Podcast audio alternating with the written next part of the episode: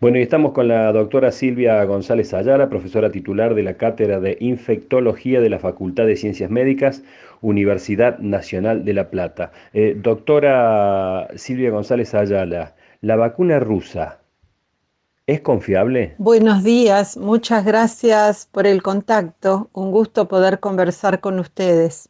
Con respecto a la vacuna rusa, es una de las 10 vacunas que se están estudiando de acuerdo al último informe de la Organización Mundial de la Salud, que es del 29 de octubre, en lo que se llama la fase 3.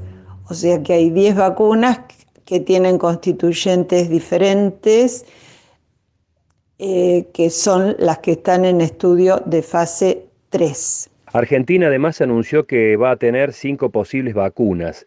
¿Qué plazos serían los razonables para esperarlas? Todas las vacunas que están en estudio de fase 3 tienen que administrar por lo menos a 15.000 personas eh, voluntarias en un estudio doble ciego seleccionado al azar, o sea que el número final de personas que participan en el estudio es arriba de 25.000 porque se puede hacer, por ejemplo, dos personas que reciben la vacuna, una que recibe el, placebo o uno y uno. Bueno, eso es lo que da el número final de personas que participan del estudio, pero con la condición que 15.000 como mínimo tienen que recibir la vacuna.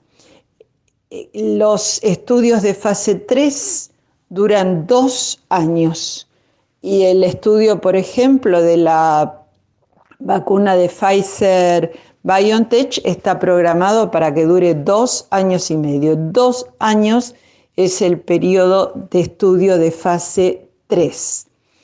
Estamos en una situación de emergencia que es la pandemia de la COVID-19. A los seis meses del, inicio del estudio de fase 3 se hace lo que se llama un corte, un análisis interino con los datos disponibles hasta, hasta ese tiempo de evolución del estudio. Y allí las autoridades regulatorias resolverán cuando eh, la universidad con la industria farmacéutica o directamente la industria farmacéutica que ha desarrollado la vacuna presente toda la información, allí la autoridad eh, regulatoria resolverá en función de los resultados si otorga una licencia de uso en emergencia. Hablar de licencia de uso en emergencia es por la situación de excepción en la que estamos.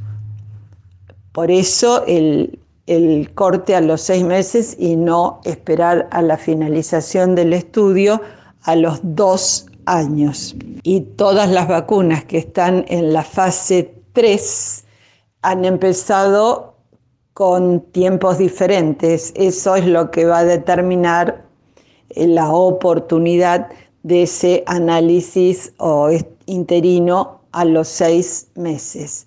Las primeras que empezaron, saben ustedes, son la vacuna de Oxford AstraZeneca y la vacuna de Pfizer, las primeras que temporalmente iniciaron la fase 3. Esto se lo pregunto a la profesional, pero también a la persona. ¿Usted se vacunaría con alguna? ¿Elegiría alguna si tuviera la posibilidad de hacerlo? La posibilidad de elección va a depender del, informe. Por supuesto que siempre se va a buscar la vacuna más segura y más eficaz, pero esto no es para la persona, esto es para la comunidad.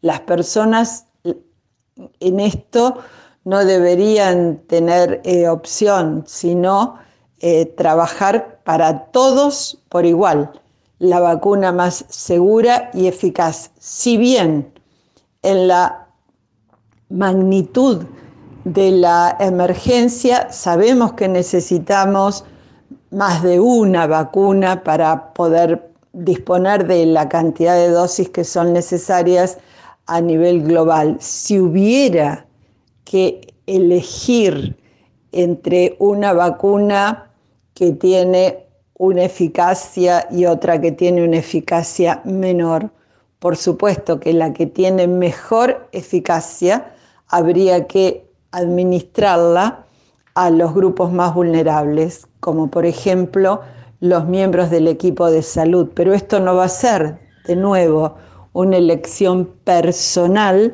sino que en las pautas de uso con las cuales se licencia la vacuna, esto va a estar establecido. Doctora, ¿es una utopía pensar en un otoño 2021 con un país totalmente inmunizado? Muy buena su pregunta. Fíjese que ningún líder mundial con la situación súper crítica que tienen los países de Europa ha planteado que va a vacunar a su población en diciembre, enero o febrero.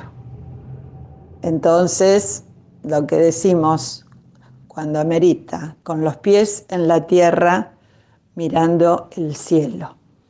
No son los políticos los que licencian las vacunas. Las vacunas son licenciadas por las autoridades regulatorias, que son grupos de personas con una formación acabada y muy responsables por lo que tienen que, que decidir. O sea que pensar que en marzo nuestra población va a estar vacunada es muy optimista. Y realmente con respecto al desarrollo de las vacunas, hemos planteado desde el comienzo un cauto optimismo. Necesitamos más de una vacuna, más de una vacuna que sea segura y eficaz.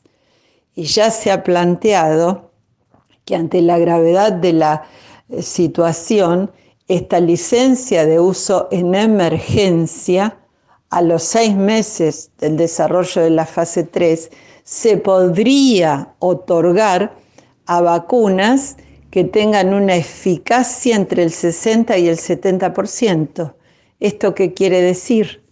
Que de 100 personas vacunadas, efectivamente van a estar protegidas 60 o 70, lo cual es bien diferente de las vacunas que tenemos incluidas en el calendario nacional que son vacunas que tienen una eficacia igual o mayor al 90%, con dos excepciones, que son la vacuna BCG y el componente contra la tos convulsa de las vacunas combinadas. O sea que esta, esta situación con respecto a la eficacia con la que podría ser autorizado el uso es diferente por la grave, gravísima situación de la pandemia. ¿Hubo un error de comunicación con respecto a la disponibilidad de vacunas que aún no están autorizadas? ¿Se alimentaron falsas esperanzas o hubo interés político? No soy la persona indicada para explicar el por qué. Creo en lo personal que la estrategia comunicacional no fue eh, la adecuada. Eh, sí, nuestro país, igual que otros eh, países a través de, sus gobiernos, eh, está con los que se llaman contratos de riesgo para asegurar dosis para la vacunación de nuestra población, siempre comenzando por los más vulnerables. Muchas gracias por la comunicación y espero haber sido de utilidad. Que tengan buena jornada.